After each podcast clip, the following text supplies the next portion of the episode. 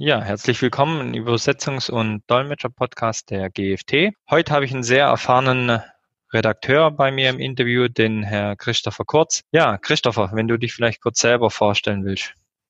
Ja, Michael, vielen Dank für die Einladung, äh, an diesem Podcast teilzunehmen. Ist eine besondere Sache, habe ich noch nicht gemacht, auch für mich Neuland.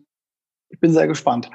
Ja, kurz zu meiner Person. Ich habe äh, in Leipzig Diplom Übersetzen studiert für Englisch, Italienisch als Hauptfächer, habe dann auch noch äh, Maschinenbau und Bauwesen als Ergänzungsfächer gehabt. War eigentlich immer schon im technischen Bereich unterwegs als Übersetzer. Habe dann 2006 meinen Abschluss gemacht, habe bei einer kleinen Agentur gearbeitet, bin dann zu einer größeren Agentur auch gegangen äh, nach München, dort als Übersetzer gearbeitet, bin auch in den Bereich Projektmanagement reingerutscht, bin dann ja, zu, zu einer anderen Agentur nochmal gegangen als Projektmanager, da auch große Kunden betreut, bin dann vor gut zehn Jahren auf die Herstellerseite gewechselt, habe dort auch äh, das Thema Übersetzungsmanagement betreut für große Projekte. Und ähm, nach ja, noch einem anderen Wechsel bin ich jetzt in Norddeutschland gelandet bei einem Hersteller für Windenergieanlagen habe dort die äh, Leitung des Übersetzungsmanagements übernommen und äh, leite die oder leite eine Gruppe aus äh, internen Übersetzern, internen Terminologen und internen Projektmanagern. Sitze auch mit meinen Projektmanagern in einem Büro. Wir tauschen uns auch ganz viel aus, bin also auch täglich im Projektmanagement drin, habe auch äh, weiterhin äh, Kontakt zu den Agenturen und zu den Freiberuflern, mit denen wir arbeiten und ja, das Thema Prozess- und Qualitätsmanagement ist einfach ja mein Steckenpferd auch. Ja, freue mich sehr, wie gesagt, das heute zu machen und äh, ja, bin gespannt. Danke. Perfekt. Ja, und deine Erfahrung wollen wir natürlich hier im Podcast nutzen und weitergeben, sowohl für junge Berufseinsteiger oder die es werden wollen, aber auch für Projektmanager, um einfach Tipps weiterzugeben. Welche Ausbildung sollten denn Berufsanfänger für den Bereich Übersetzungsmanagement mitbringen? Ja, ich denke, dass man als Projektmanager im Übersetzungsbereich definitiv aus dem Bereich translatorischer Ausbildung kommen sollte. Das heißt, ob man jetzt äh, Fremdsprachensekretär, Europasekretär, Dolmetscher, Übersetzer äh, studiert hat, ist da eigentlich jetzt nicht ganz so wichtig. Wichtig ist eben, dass man aus dem Bereich kommt, weil man doch als im weitesten Sinne Sprachler doch auch ähm, einen anderen Zugang zu diesem Thema Übersetzungsmanagement hat, ähm, als wenn man jetzt zum Beispiel äh, BWL studiert hat oder so.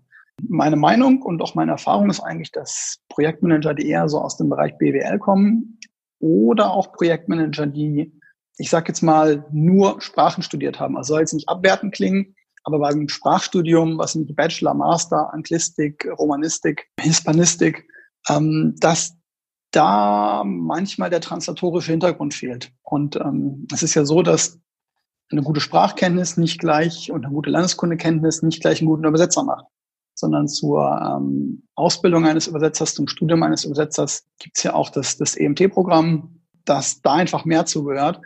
Und von daher hilft es einfach, oder es ist eigentlich sehr, sehr sinnvoll und sehr empfehlenswert aus meiner Sicht, wenn man im Bereich Übersetzungsmanagement arbeiten möchte als Projektmanager, dass man irgendwo aus dem translatorischen Bereich kommt und ähm, ja, das eigentlich schon als, als Hintergrund mitbringt, ehrlich gesagt. Die philologischen Studiengänge haben manchmal eben eine etwas andere Auffassung von Übersetzen. Dann geht es manchmal eher um das Thema, ja, Wort, Wohlgeformtheit, wie auch immer. Während eine, eine transitorische Ausbildung, wie gesagt, ob es jetzt eine, eine Uni ist, eine, also eine Universität, eine, eine, eine Fachhochschule, auch in Bayern der staatlich geprüfte Übersetzer, wie das auch immer gelagert ist, ähm, die bringen da doch noch andere Aspekte rein, und da kommen wir vielleicht nachher noch drauf zu sprechen. Das sieht man ja auch in den Kompetenzen der ISO 1700, was so ein Übersetzer und ein Projektmanager auch mitbringen muss. Und ja, also von daher, Hintergrund sollte schon äh, ein Übersetzungsstudium, äh, eine Übersetzungsausbildung sein, ja, doch. Okay, das ist ja sehr wichtig. Genau. Vielleicht dazu noch, ähm, es gibt auch einen Studiengang jetzt an der Hochschule München, SDI, das Thema Übersetzungsmanagement äh, wird dort auch in einem, in einem Hochschulstudiengang gelehrt jetzt. Auch das ist nochmal so der nächste Schritt dann, ja. Okay, perfekt. Ja, sollten die einfach selber dann auch übersetzen können, die Projektmanager. Also das hilft auf jeden Fall, wenn man selber mal als Übersetzer gearbeitet hat. Und ich habe äh, bereits im Studium angefangen zu übersetzen seit dem Jahr 2000. Das heißt, ich habe dieses Jahr mein 20-jähriges ähm, ja, ähm, Branchenjubiläum, wenn ich so möchte. Es hilft einfach unheimlich, weil man einen anderen Zugang zu den Übersetzungstexten kriegt. Ja, wir übersetzen ja meistens noch Texte. Klar, das können auch mittlerweile Audiodateien sein oder, Grafiken, wie auch immer. Aber wenn man das selber mal gemacht hat, wenn man selbst sich mal reinversetzt oder das selber mal in Trados gearbeitet hat oder in, in Transit, im MOQ, mit dem Translation Memory, wenn man mit äh, Kundenterminologie umgegangen ist, wenn man sich auch Kundendokumentation mal vor Augen geführt hat, was es heißt, wenn man übersetzt, dann kriegt man doch auch als Projektmanager noch einen anderen Zugang zu dem ganzen Thema Übersetzungsmanagement. Man kann sich auch ein bisschen mehr reinversetzen in die, in die Freiberufler und kann auch so ein bisschen mehr, ähm, ja, nachempfinden und herausspüren, wurden gerade äh, manchmal auch der Hase im Pfeffer liegt bei solchen Sachen. Und das, es ist nicht zwingend. Ich kenne auch gute Projektmanager, die nie übersetzt haben. Ich kenne auch nicht so gute Projektmanager, die vorher übersetzt haben. Aber, also meiner Ansicht nach, es hilft auf jeden Fall, aber es ist vielleicht nicht absolut zwingend, sag ich mal. Was sind denn die größten Herausforderungen für Berufseinsteiger, wenn sie im Übersetzungsmanagement Fuß fassen? Ja, ich glaube, die größte Herausforderung für Berufseinsteiger ist, dass sich äh, gewahr werden, dass sie eigentlich mit ihrem Abschluss, ob es jetzt Bachelor, Master, staatlich geprüft, wie auch immer ist, dass sie eigentlich damit die, die Eintrittskarte gelöst haben für den Beruf. So. Und erst dann geht das richtige Lernen eigentlich los. Wenn man ins Übersetzungsmanagement geht, als Übersetzer, klar, man wird auch meistens oder man sollte herangeführt werden, dann ist es trotzdem eine ziemlich steile Lernkurve. Also ich habe das damals am eigenen Leib erfahren müssen, bei einer großen Agentur, ähm, die auch weltweit aufgestellt ist. Und es war schon eine sehr, sehr steile Lernkurve für mich persönlich. Und ja, also das ist so, dass erstmal auf einen zukommt als Berufsansteiger. Viel lernen, wie so ein, wie so ein Schwamm, alles aufsaugen, alles mitnehmen, ähm, Erfahrung sammeln. Erfahrung kann manchmal negativ sein, viele sind auch positiv, aber auch aus den negativen Erfahrungen kann man auch eine Menge mitnehmen und eben auch sich ja daraus ableiten, eben wie es nicht, wie, es nicht geht. Und ich sage zum Beispiel immer für mich, ich glaube zu wissen, wie es geht, weil ich auch weiß, wie es nicht geht, wie es nicht funktioniert. Ja, weil man selber eben auch jetzt schon in diesen 20 Jahren auch genug Erfahrung gemacht hat, was eben nicht funktioniert hat. Und ich glaube, für Berufsansteiger ist das das, äh, das Wichtigste und die Herausforderung, viel zu lernen. Was ich manchmal sehe bei, bei Projektmanagement-Teams, das ist, dass man so einen Mittelweg anstreben sollte. Es gibt manchmal Teams, wenn so, so Projektmanagement-Teams sieben, acht, neun, vielleicht zehn Jahre zusammenarbeiten, dann ist dieses Team in sich sehr eingespielt. Manchmal führt das auch zum, zum Festfahren von Teams. Und das macht es manchmal auch jungen Menschen schwer und Berufsansteigern schwer, in solche Teams reinzukommen. Von daher ist so ein Mittelweg aus, aus erfahrenen PMs, die aber trotzdem offen sind dafür, auch mal neuen Input anzunehmen, ist ein ganz wichtiges Thema, weil es kann leicht äh, zu ja, Verkrustungen auch in Projektmanagement-Teams kommen. Und daher ist es wichtig, da auch einen, lebendigen Austausch zu haben, junge Leute mit reinzubringen. Ja, das ist das eine. Wie gesagt, manchmal kommt es auch dazu, dass dann noch die altgedienten Projektmanager, junge Projektmanager auch ein bisschen einnorden wollen. Das, klar, das äh, gibt da manchmal auch. Da muss man sicherlich als Teamleiter da manchmal auch ein bisschen dagegenhalten, weil, wie gesagt, junge Leute, die von Hochschulen kommen, also ich habe da selber auch persönliche Erfahrungen mitgemacht, Leute, die von Hochschulen kommen, bringen teilweise Ideen mit, die sind begeisterungsfähig, die sind fit, die, die sind auch wissbegierig und lernbegierig. Und solche Leute muss man fordern und fördern. Und dann kriegt man eigentlich auch ein sehr, ein sehr interessantes ähm, Team, was aus, aus avivierten Projektmanagern besteht und aus jungen Projektmanagern, die auch auf einmal dann voneinander lernen können. Ja? weil die Jungen eben auch viel mitbringen. Und das ist eine, eine ganz ähm, tolle Geschichte eigentlich, wenn man das so macht. Das andere, ja, das Thema Mentoring. Also ich habe selber das Glück gehabt, dass ich einen sehr erfahrenen Projektmanager als Mentor gehabt habe damals, der mir eine Menge beigebracht hat, von dem ich eine Menge, eine Menge gelernt habe in den, in den Jahren, wo ich dann da war. Und das, ja, versuche eben auch weiterzugeben jetzt äh, mit, mit, mit meinen Projektmanagern das ist das eine. Also wie gesagt, so, so, so ein bisschen Mentoren, Mentorentätigkeit. Genau, ein guter Einstieg für, für Berufsansteiger ist aus meiner Sicht, aber wie gesagt, das ist jetzt meine Sicht, das können auch, auch andere anders sehen, ähm, dass man bei, bei großen Agenturen anfängt, bei großen Übersetzungsdienstleistern, weil die aufgrund ihrer Größe prozessual so gut aufgestellt sind, dass Neuanfänger und auch, auch junge Leute sehr schnell in das Prozessdenken eingeführt werden, auch in Prozesse ähm, ja reingeworfen werden, eingeführt werden in Prozesse und durch dieses durch diese Prozessaufsetzung lernen junge Leute sehr sehr viel sehr sehr schnell. Ja, also das ist das ist sicherlich eine gute Art. Manchmal, es gilt sicherlich nicht für alle großen Agenturen, aber manchmal ist es auch so, dass vielleicht das Gehaltsgefüge in den ganz großen Agenturen vielleicht auf Dauer nicht so attraktiv dann mehr ist. Und natürlich bietet sich es sich dann an, für ja, junge Projektmanager nach, nach zwei, drei, vier, fünf Jahren eben auch zu anderen Agenturen zu gehen, die ein bisschen kleiner sind, bei denen aber auch das Gehaltsgefüge dann manchmal auch ein bisschen attraktiver ist. Ich kenne davon eine ganze, eine ganze Reihe Beispiele. Aber wie gesagt, es ist am Anfang einfach ein, ein riesen Lernprozess. Und man darf sich da, glaube ich, auch als, als Berufsansteiger nicht äh, von der ja, Welle, die erst auf einen zukommt, nicht erschrecken lassen. Das ist manchmal viel.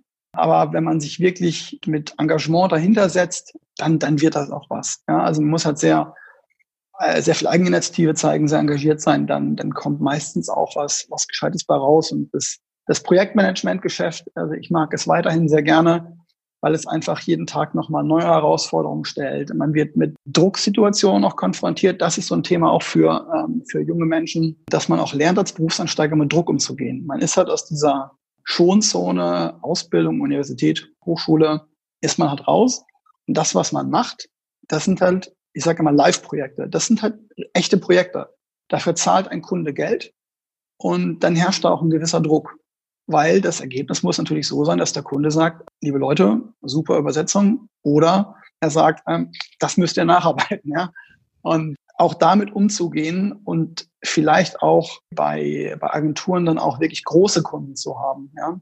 Wenn es dann heißt, dieser Kunde lässt bei uns, keine Ahnung, 500.000 Euro, eine Million Euro im Jahr, zwei Millionen Euro im Jahr, ist ein wichtiger Kunde. Das hilft aber eigentlich jungen Projektmanagern auch mit Druck umzugehen, dass die einfach lernen, okay, ja, jetzt muss ich sozusagen nochmal die, die Messlatte nochmal höher legen. Ich muss da jetzt noch ein bisschen nachlegen, noch ein paar Schaufelkohlen drauf. Es bringt einfach ganz viel in der, in der eigenen persönlichen Weiterentwicklung auch, ja. Von daher ist es eigentlich ein sehr, sehr schönes Thema, dass man lernt, damit in Druck umzugehen, aber auch Verantwortung zu übernehmen. Dass man sagt, okay, das ist mein Kunde. Ich hatte einen großen Kunden damals aus dem Maschinenbaubereich und ich habe mich nachher mit diesem Kunden auch wirklich identifiziert. Das war so ein bisschen immer, wenn ich die an, an Flughäfen gesehen habe oder so, gesagt, Mensch, das ist mein Kunde und ähm, das war das war eine sehr schöne Erfahrung auch. Und das hat mir auch dabei geholfen, wenn man Verantwortung übernimmt, sich auch mit dem Produkt zu identifizieren, sich mit dem Produkt ja auseinanderzusetzen, zu verstehen, was ist das überhaupt da, was ich mache. Ja, das ist das ist eigentlich eine ganz tolle Sache. Und ja, sind so die Herausforderungen für junge Berufseinsteiger, aber auch die Chancen für Berufseinsteiger sind es. Ja, also Christopher, was ich so jetzt mitnehme aus deiner Antwort, einfach Unterstützung. Also die erfahrenen Projektmanager sollen die Jungen unterstützen, denen unter die Arme greifen. Und für junge Projektmanager ist halt der Vorteil, dass es nicht langweilig wird. Also ist immer was Spannendes. Ja. Genau, okay. Genau. ja, perfekt. Welche Fehler äh, können denn aus deiner Erfahrung leicht passieren, gerade wenn man äh, neu ist vor allem oder auch grundsätzlich im Übersetzungsmanagement? Wo muss man denn ein bisschen drauf achten? Wo lauern so Fallstricke, nenne ich es jetzt mal? Also was immer wieder vorkommt, ist, dass man sich blindlings auf Aussagen verlässt von den ja, Lieferanten, ob das jetzt weiter eine, subbeauftragte Agentur ist oder ein Freiberufler ist, da gehört eben auch so ein bisschen Erfahrung dazu zu merken, kann der das überhaupt schaffen, kann das nicht schaffen. Also blindes Vertrauen ist immer sehr gefährlich, weil man kann ja nicht jede, jedes Segment in der Übersetzung nachprüfen. Das heißt, man muss sich eigentlich eine, ein Level der Zusammenarbeit mit seinem wir, Freiberufler erarbeiten und auch den immer wieder prüfen und auch sich mit dem Freiberufler auch persönlich auseinandersetzen, eben damit man diesen Leuten auch vertrauen kann. Und so ein blindes Vertrauen ist da gefährlich. Wenn dann morgens die Übersetzung nicht da ist und es gibt Übersetzungen, die müssen auf die Minute da sein. Ja, so zum Beispiel, wenn man Unterlagen für Vorstände übersetzt, für, für Geschäftsleiter, für Pressemitteilungen, für ähm, Öffentlichkeitsarbeit, sei es LinkedIn oder wie auch immer, für Zeitungen.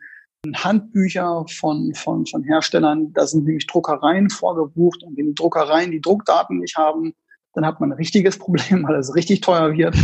Also da ist es so dieses, man sollte sich einfach Milestones auch setzen und also bei großen Projekten Milestones setzen, Teillieferungen prüfen, in den ersten Teillieferungen reingucken, was für einen Eindruck machen die, sind die Segmente bestätigt, sind die äh, Fuzzies angepasst, ja, ist, wie, wie ist der Gesamteindruck davon, ja, und also da nicht nur blind vertrauen, also was auch wichtig ist, ist zum Beispiel auch ein intensiver Austausch mit den Kunden und mit den Freiberuflern, und gerade als Projektmanager ist man eigentlich so die, die Drehscheibe und der Dreh- und Angelpunkt im ganzen Übersetzungsprozess. Und jetzt mal ein ganz weiter Blick in die Übersetzungstheorie unter, unter Holzmentery, dass manchmal auch das Problem sein kann, dass ein Kunde seinen eigentlichen Bedarf und das, was er eigentlich will, gar nicht wirklich verbalisieren kann. Das heißt, der Kunde sagt, ja, ich will eine gute Übersetzung, ja, aber das hilft einem als Projektmanager nicht. Und dass man da mit dem Kunden ins Gespräch geht und sagt, okay, wie, wie hättest du es denn wirklich gerne? Was willst du? Willst du, keine Ahnung, schweizerisches Deutsch, deutsches Deutsch? Willst du irgendwie amerikanisches Englisch, britisches Englisch? Willst du kanadisches Französisch, Standardfranzösisch?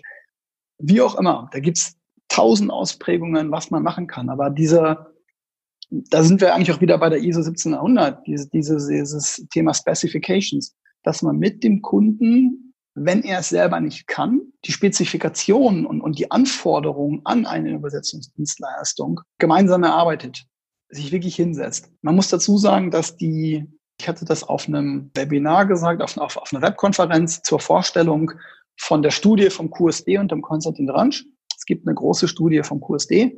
Da hatte ich das auch nochmal gesagt, über, also über den deutschen Übersetzungsmarkt, dass die heutigen ja, Sprachenabteilungen, Übersetzungsabteilungen immer mehr von Sprachlern oder von auch Übersetzern und Dolmetschern besetzt werden, die ihre, ihre Bedürfnisse besser verbalisieren können. Die haben also ein deutlich besseres Anforderungsmanagement als vielleicht noch vor, vor 20 Jahren. Und ich bin der Meinung, dass in großen Unternehmen schon länger, aber auch im Mittelstand sich das immer weiter durchsetzt, dass die, die Zeiten, in denen die Teamassistentin zum Beispiel die Übersetzung bestellt hat, ohne zu wissen, was sie, was sie eigentlich möchte vom, vom Übersetzungsdienstleister, dass sowas vorbei ist.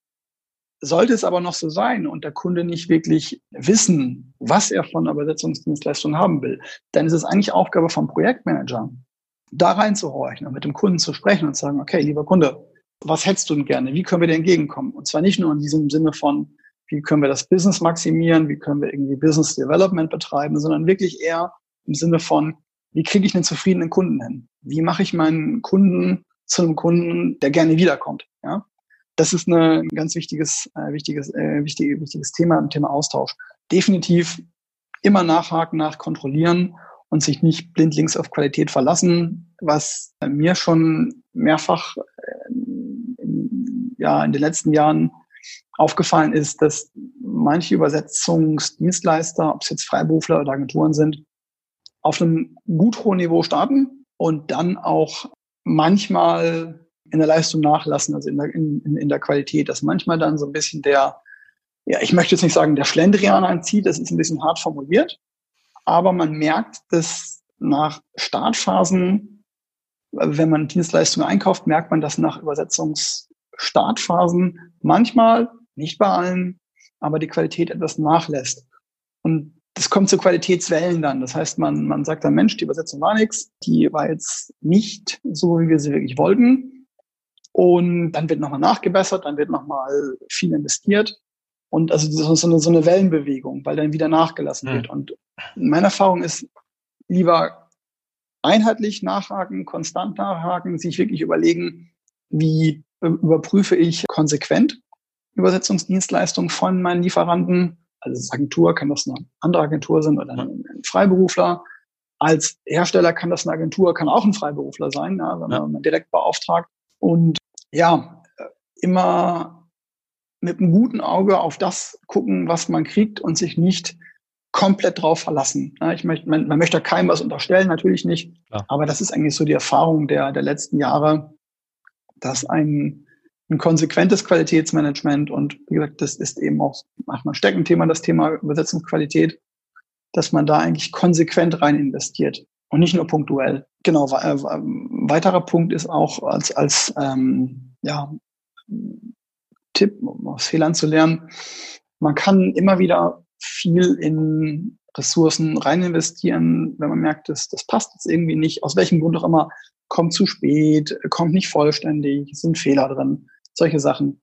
Man muss auch, ob man jetzt als Kunde beauftragt oder als Übersetzungsdienstleister weiter unterbeauftragt, man muss einfach auch sich Zeit geben mit den Ressourcen, weil die Ressourcen ja auch ihre Lernzeit rein investieren in, in, in ein Fachgebiet. Man muss diesen Ressourcen auch Zeit geben, sich dazu entwickeln und auch den Kunden zu lernen, auch das Thema vom Kunden zu lernen. Jeder Kunde ist ein bisschen anders und so ein, ich finde das immer ganz, ganz nett, wenn man dann so liest, ja, mein Fachgebiet ist Maschinenbau. Maschinenbau ist wahnsinnig groß. Da gibt es so viel verschiedenste, verschiedenste Themen. Und selbst jetzt im Bereich äh, Windenergie oder Automobilbau, es gibt so viel verschiedene Themen darunter. Und, und jeder Hersteller mag da auch ein bisschen anders gelagert sein, ähm, dass man den Ressourcen Zeit geben muss, sich zu entwickeln und die Ressourcen auch coachen muss mit ganz viel Feedback. Feedback, Feedback, Feedback ist auch für einen Projektmanager das Allerwichtigste. Fordern Sie Feedback ein von Ihren Kunden, wenn Sie das nicht kriegen. Als Kunde, als beauftragender Hersteller Feedback geben. Ganz, ganz wichtige Geschichte, weil der Dienstleister, der Übersetzungsdienstleister, die Ressource, die kann nicht besser werden, wenn man kein Feedback gibt. Ja. Und das Feedback sollte natürlich nicht so aussehen, so, ja, Übersetzung war doof und, und hat mir alles nicht gefallen und alles, alles Schrott, sondern mit einem, ja, mit einer vernünftigen Fehlermatrix, mit einer vernünftigen Aufarbeitung des, äh, der Übersetzung. Warum war der, war das Segment jetzt falsch? Warum war das ein Terminologiefehler? Was hat uns vielleicht an dieser an diesem Stilausdruck nicht gepasst, haben wir, hast du gegen den Style Guide verstoßen. Also auch ein sehr kleinteiliges Feedback, was sehr viel Zeit in Anspruch nimmt, aber das ist es einfach wirklich wert nach auch. Denn Wechseln von Ressourcen ist sehr, sehr aufwendig. Neue Ressourcen einzuarbeiten ist extrem aufwendig, kostet viel Geld. Nichtsdestotrotz, wenn man nach zwei Jahren merkt oder nach drei Jahren merkt, die Zusammenarbeit funktioniert nicht, dann sollte man sich auch als Projektmanager überlegen, ob sich das noch lohnt. Und gegebenenfalls auch schneller. Also wenn es zu, zu krassen Verstößen kommt, wenn man merkt, dass der, der Freiberufler oder die unterbeauftragte Agentur sich wirklich nicht an die Vorgaben hält, und zwar ganz bewusst. Wenn man merkt, dass Prozesse umgangen werden, weil der Prozess für jemanden zu persönlich zu aufwendig ist, weil der das nicht einsieht, alles schon erlebt, dann ist dann Zeit, sich auch unter Umständen auch relativ zeitig auch von Ressourcen zu trennen. Das ist definitiv so, ist kein schönes Thema, aber das, das ist auch so. Aber im allgemeinen Fall ist es so, dass Ressourcen viel Feedback brauchen und sich auch entwickeln. Und man sieht auch, wie sich Übersetzungsdienstleistungen über Jahre, wir reden wirklich von Jahren, Zeitraum zwei, drei, vier Jahre, die Qualität auch wirklich besser wird, wenn man auch mit den Ressourcen weiter zusammenarbeiten kann. Ja, denn schlechte Ressourcen kosten eigentlich mehr in der Zusammenarbeit, weil sie die Zusammenarbeit mit dem Kunden gefährden, als dass diese drei, vier Cent vielleicht pro Wort, die man nicht zahlt, ähm, ja, einbringen sozusagen. Also man muss sich da wirklich überlegen, ob man da nicht dem, dem, dem Freiberufler oder auch der, der Agentur einfach ein bisschen mehr zahlt, damit die wirklich auch noch gewisse ja, Standards erfüllen können, damit sie auch wirklich da in die Qualität rein investieren können. Wir wollen ja im Endeffekt alle gute Übersetzungen haben. Ja? richtige Übersetzung vor allen Dingen. Das, das Wichtigste bei allem, auch wir hatten jetzt auch mal Diskussionen, äh, Buzzword, Bingo und, und Trends und, und was es alles gibt in der, in der Branche. Der Kern sind weiterhin fehlerfreie Übersetzungen. Eine Übersetzung, die kann noch so toll sein, wenn sie nicht, nicht fehlerfrei ist oder auch nicht pünktlich ist. Deadlines sind wir da wieder. Ja, aber wenn die Übersetzung nicht, nicht, nicht ähm, fehlerfrei ist oder schwere Fehler enthält, dann, dann ist sie halt nichts wert. Ja, das muss man dann leider auch so sagen.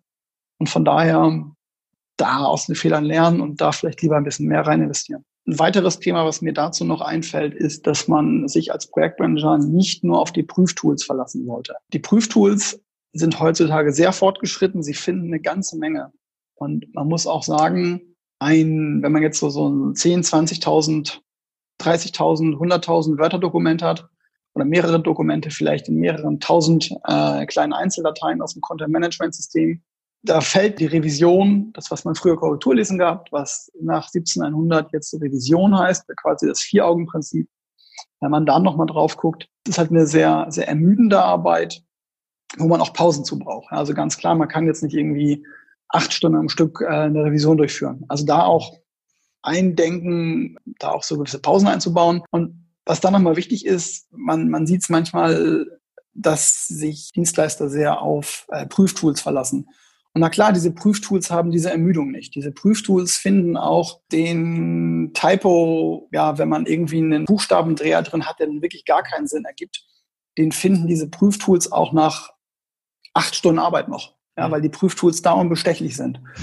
Das ist schon so. Oder auch ein Tag-Fehler zum Beispiel, ein Auszeichnungsfehler. Sowas finden Prüftools sehr, sehr gut. Auf der anderen Seite ist es so, dass Prüftools keine Fehler finden, wenn das Wort weiterhin Sinn ergibt und zum Beispiel nicht in der Datenbank ist. Ja? Beispiel davon, was mir jetzt einfällt, wenn man einen Text hat wie das, das System stellt die Anwesenheit fest.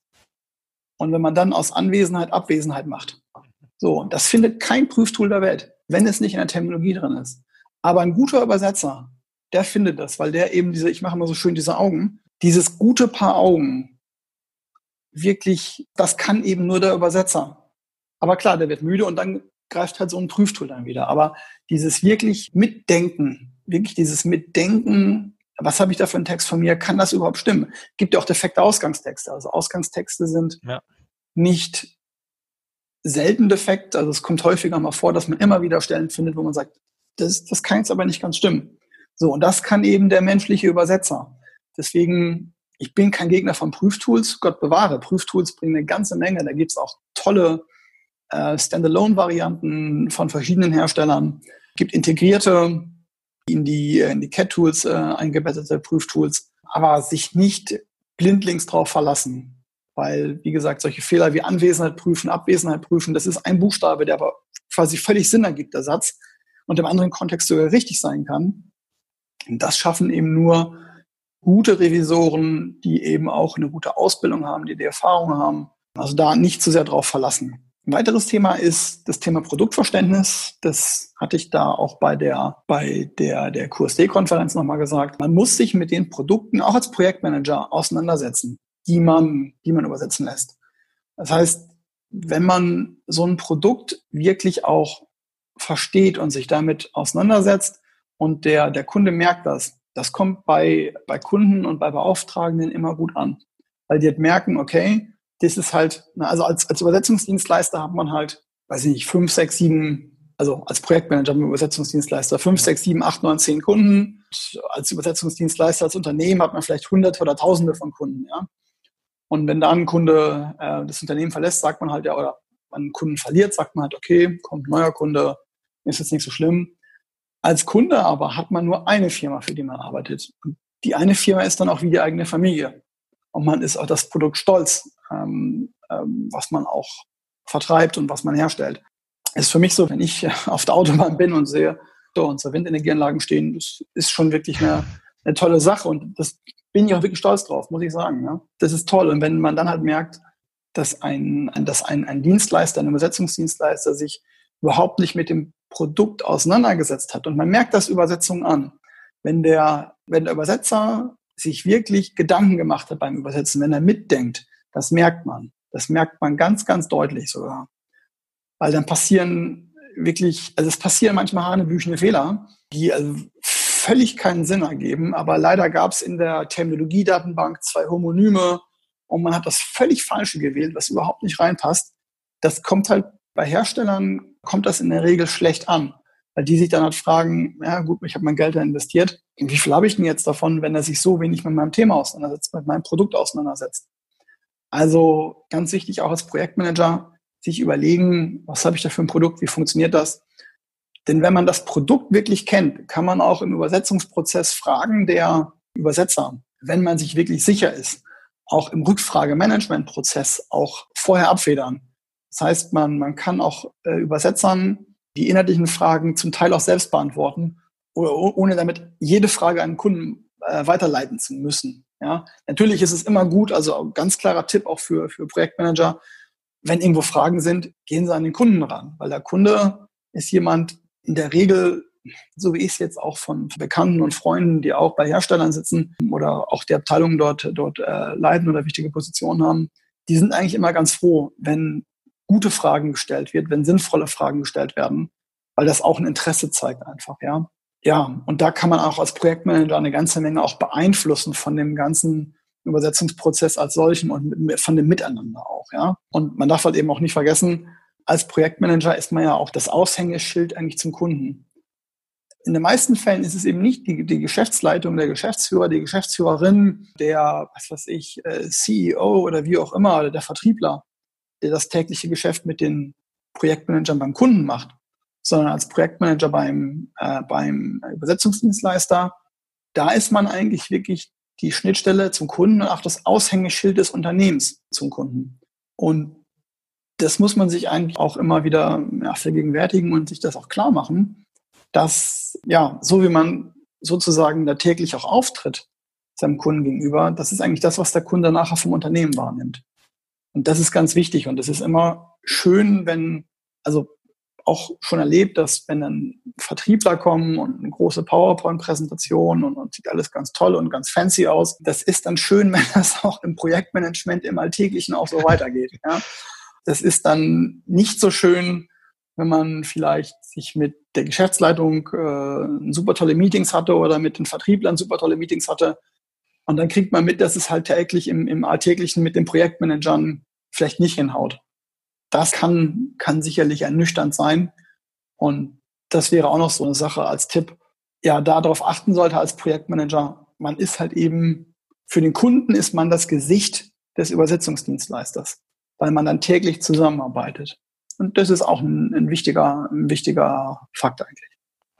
Ich will gerade nochmal beim Produktverständnis einhaken weil wir haben ja vorher auch besprochen, dass Übersetzer zum Beispiel Maschinenbau ja ein breit gefächertes Arsenal haben können an Kunden, beziehungsweise gerade das Thema auch, wenn man neuen Kunden kriegt, egal ob als Übersetzer, als Dienstleister, auch für den Projektmanager beim Kunde, der die Übersetzung vergibt, wäre es dann nicht auch den Invest wirklich wert, hier egal ob das äh, Schulungsvideos sind oder auch ein Termin vor Ort, dass der Übersetzer oder die Übersetzer wirklich das mal kennenlernen, gerade bei komplizierteren Techniken oder die nicht so alltäglich sind, hier wirklich mal zu sehen, wie das funktioniert, auch zum Beispiel zum Terminologie hier aufzubauen oder zu optimieren.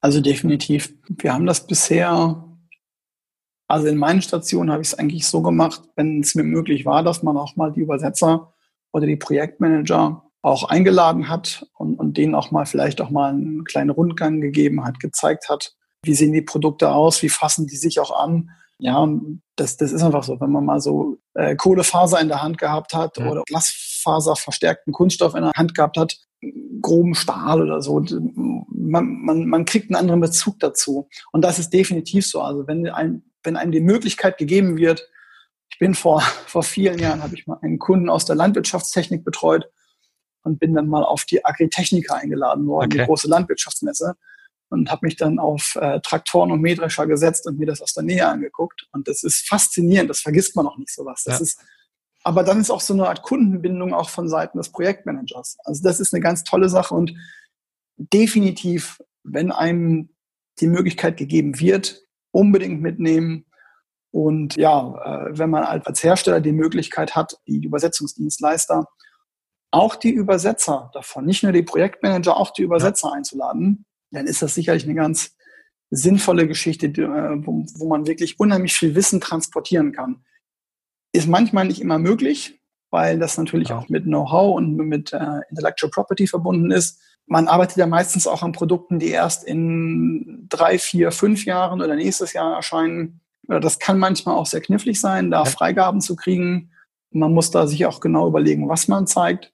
Aber klar, generell ist es eine sehr, sehr gute Geschichte, ja. Ja, genau, also vielleicht auch den Appell an die Hersteller, wenn es irgendwo geht, vielleicht auch gerade bei einem Wechsel zu einem neuen Übersetzer oder neuen Dienstleister, vielleicht hier auch die Zeit und natürlich auch Geld ist ja dann auch ein Thema, zu investieren, um hier wirklich auch eine gute Qualität am Schluss rauszubekommen. Ja, und auch Kickoff-Meetings machen. Also gerade dieses wirkliche ein Kickoff-Meeting, man trifft sich, man, die Zusammenarbeit ist eine ganz andere, wenn man sich mal persönlich gesehen hat, als wenn ja. man nur E-Mails schreibt. Wenn man sich mal persönlich im wahrsten Sinne des Wortes beschnupp, beschnuppert hat. Ja? Wenn man sich mal wirklich gesehen hat, miteinander Kaffee getrunken hat, mal Probleme erörtert hat, einen lockeren Dialog gehabt hat, auch persönlich. Ja, auch man merkt, wie reagiert der andere, wie ist denn seine Art von Humor, was kann der gar nicht leiden. Ja? Und das merkt man eben wirklich im persönlichen Miteinander. Und Kickoff-Meetings sind gerade bei einem neuen Dienstleister oder beim neuen Kunden absolut wichtig, die sind essentiell. Also definitiv machen. Okay, perfekt. Ja, Christopher, wir hatten gerade das Thema Übersetzer-Dienstleister mit angesprochen. Welche Anforderungen sollten denn Übersetzer oder Dienstleister mitbringen, wenn ich neue auswählen darf oder aufgrund von neuen Sprachen, die ich benötige, neue auswählen muss? Ein erster Maßstab, an dem man sich orientieren kann, das ist definitiv die ISO 1700, die Norm für Übersetzungsdienstleistungen. Da ist eine ganze Menge drin zum Thema Anforderungen an Übersetzer, Anforderungen an Projektmanager, auch Anforderungen an Revisoren da wird einem schon sehr viel gegeben eigentlich in, der Schiene. Was man sich überlegen sollte, auch als Dienstleister, ist immer auch eine gute Selbsteinschätzung. Ja? Wenn man jetzt sagt, ja, wir gehören zu den führenden Unternehmen weltweit im Übersetzungsdienstleistungsbereich und die Kunden, die mittlerweile ja auch eher von Übersetzern, Dolmetschern oder Sprachlern geführt werden, die kennen natürlich auch sicher Rankings wie beim Common Sense Advisory oder bei, bei, bei Slater, da kann man ja auch reingucken. Die kennen ihre Branche ganz gut. Und wenn man dann halt auf Werbetour geht und sagt, ja, wir gehören zu den führenden Unternehmen, dann sollte man auch dazu gehören und auch in den Rankings von, von CSA oder Slater gefunden werden. Und nicht dann irgendwie, ja, ganz da eben nicht dazugehören. Also so dieses bisschen arg auf die Pauke hauen ist dann bisschen problematisch manchmal. Also da geht es um das Thema Glaubwürdigkeit. Ja, Glaubwürdigkeit ist auch so ein Thema Testübersetzung, Glaubwürdigkeit. Einige Hersteller gehen auch jetzt von der Testübersetzung weg, weil die natürlich in der Regel hochglanzpoliert werden. Da gucken mehrere Leute drauf. So Testübersetzungen sind niemals, oftmals sind Testübersetzungen nicht wirtschaftlich, sondern sind einfach budgetär tief im roten Bereich neuen Kunden gewinnen zu können. Ja? Und wenn dann natürlich die Testübersetzung sehr gut ist und die, die, die Leistung im alltäglichen Geschäft dann das nicht widerspiegelt, das ist natürlich ganz schlecht. Ja? Also deswegen zeigt sich es eigentlich eher im Laufe der Jahre dann auch, wie, es läuft. Und da gehören eben auch viele Gespräche dazu. Also ich finde es immer ganz interessant, wenn man auf großen Messen ist und sich mit Dienstleistern unterhält. So dieses Gespräch beim Kaffee über deren ja, Prozess, wenn man sich mal mit den Projektmanagern unterhält, vielleicht nicht mit dem Vertriebler, man kriegt ein anderes Bild von den ähm, Firmen und ja, kriegt dann eigentlich auch aussagekräftigere Informationen und kann sich so ein Bild bauen. Also dieses, über das Persönliche würde ich eher sagen, gehen, gehen solche Sachen. Ja, Selbsteinschätzung definitiv. Eine gewisse Größe sollte ein Translation Service Provider haben. Ich meine, wenn Sie jetzt, weiß ich nicht, 1000, 2000, 3000, 4000 Wörter pro Monat machen, ist das eine Sache. Bei großen Kunden, wenn es da aber an, an ja, Budgetgrenzen oder an Budgetgrößen geht von 3, 4, 5, 600, 700.000 Euro pro Jahr, dann ist es schon schnell so, dass man auch ein drei, vier, fünf, sechsköpfiges Team an Projektmanagern braucht, die sich fast Vollzeit um einen Kunden noch kümmern. Ja. Das heißt, wenn man dann als Dienstleister auch auf Kundensuche ist, was jeden Tag passiert, ja. und man dann den Zuschlag kriegt, dann sollte man eben auch das, die Infrastruktur dahinter haben. Das heißt, genug Cat-Tool-Lizenz, genug äh, Manpower dahinter, oder Woman Power dahinter. Auch DTP zum Beispiel, dass es nicht heißt, ja, wir haben irgendwie äh, eine DTP-Lizenz und wir brauchen, weiß ich nicht, Ewigkeiten, um irgendwas zu layoutieren. Auch solche Geschichten, also infrastrukturelle Geschichten sollten da definitiv bedacht werden. Eine Flexibilität, also notfalls auch eine andere Sprachkombination anbieten können, dass man sagt, also also es ist häufig so, dass man als Kunden, als Kunde auch mit, mit neuen Sprachkombinationen äh, konfrontiert wird. Da kommen die ungewöhnlichsten Sprachkombinationen zustande. Ich hatte einmal die Sprachkombination Portugiesisch-Vietnamesisch ähm, mhm. auf dem Tisch, was eine sehr, sehr merkwürdige oder eine sehr seltene mhm. Sprachkombination ist. Klar, sowas geht dann über Pivot oder, oder Pivot Languages, Relaissprachen. Ja. Das läuft dann darüber ganz klar. Aber natürlich, wenn man sagt, ja, wir haben jetzt in der Regel übersetzen wir nur von Deutsch nach Englisch und heute haben wir die Kombination Englisch-Deutsch oder wir haben äh, Deutsch-Portugiesisch und heute, ah, wir haben was Englisch-Portugiesisch in dem Fall. Mhm. Dann ist es natürlich als Projektmanager toll, wenn man dann sagen kann zum Kunden, und wir finden eine Lösung, wir sind flexibel, dieses, ich sage immer, die Kuh vom Eis kriegen. Ja? ja? Weil der Kunde hat ja auch Druck, der Kunde hat ja auch eine Not und sagt, pass auf, wir brauchen das jetzt. Aus welchen Gründen auch immer, ob da jetzt finanzielle Gründe hinterstehen, dass das, die Übersetzung ähm, da sein muss, weil eine Druckerei vorgebucht ist oder dass vielleicht irgendwo ein Team ein, ein steht, dass ein äh, Launch in einem anderen Land geplant ist oder so, dass man das unbedingt jetzt haben muss. Also da gehört diese Flexibilität dazu, Sprachkombinationen umdrehen, einmal andere Ausgangssprache auch anbieten können. auch kleine Sprachen hm, bereit haben. Ich meine, kleine Sprachen kommen vielleicht nur, also kleine Sprachen, sage ich jetzt mal, sowas wie, weiß ich nicht, Kroatisch, Serbisch, ja, Albanisch, ja. So in die Richtung halt. Ja, das wären so, klar, für manche sind es auch große Sprachen, für, für manche Hersteller.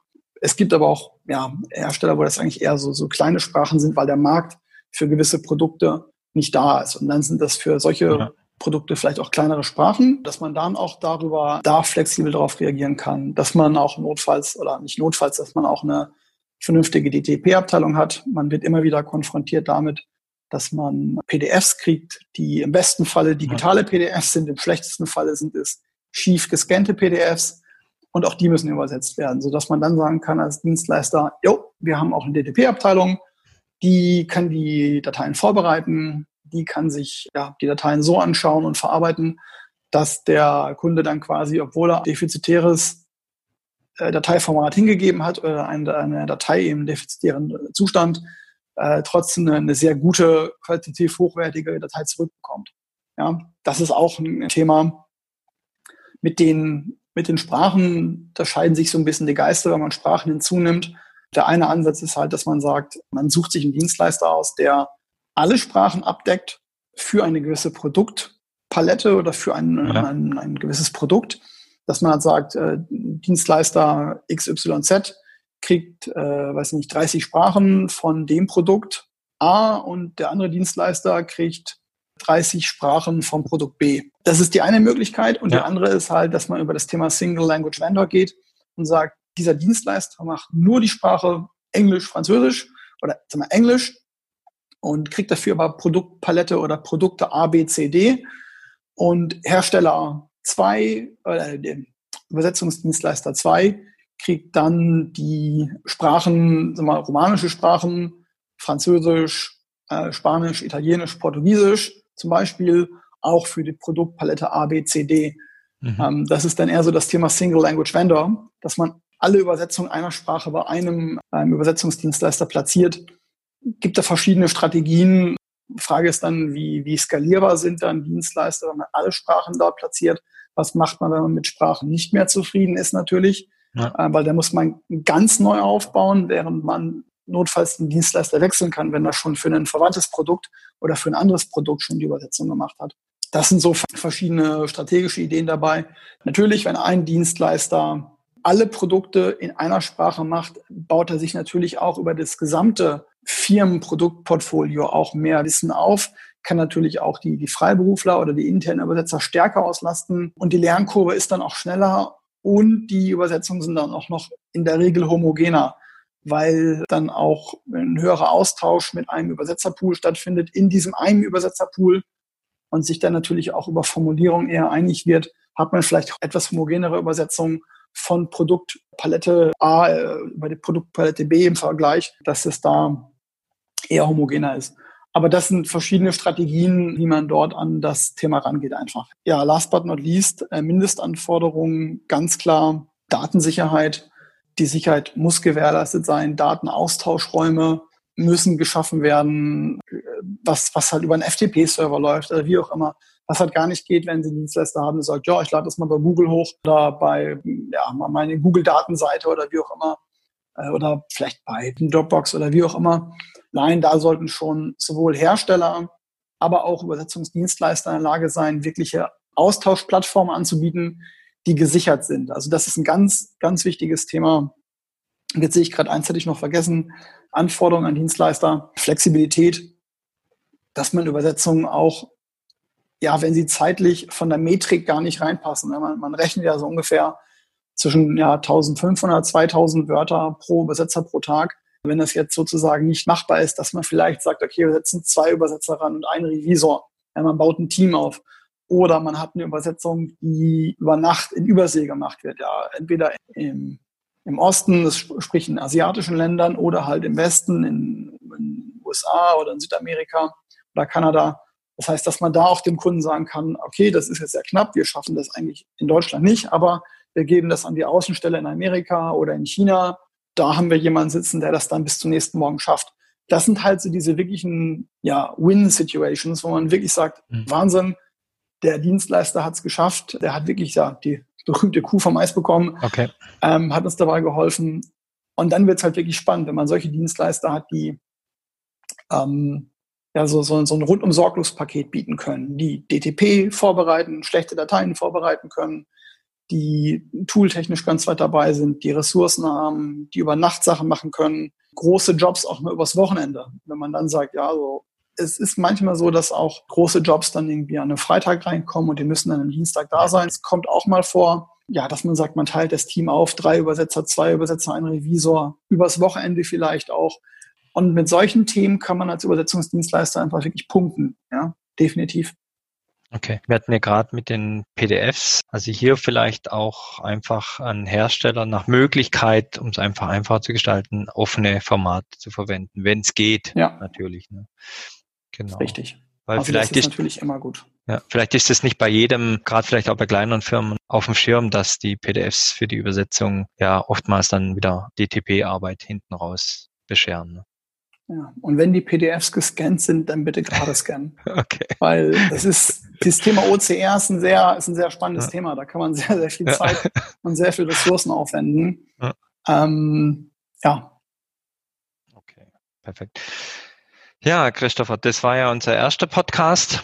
Wir machen ja noch einen zweiten Teil im zweiten Teil geht's ja um die ISO 18587. Wir sprechen nochmal über die Kontrolle von Übersetzungen oder von Übersetzungsqualität, Tipps aus der Praxis von deiner Berufserfahrung, die du ja bisher schon auch gesammelt hast, die man weitergeben kann, gerade vielleicht auch an junge Projektmanager, vielleicht an Firmen, die nicht viel Übersetzung haben oder an Firmen, die, ich nenne mal jetzt zum Beispiel ein Startup, das jetzt Übersetzungen braucht und noch nie damit in Berührung ist.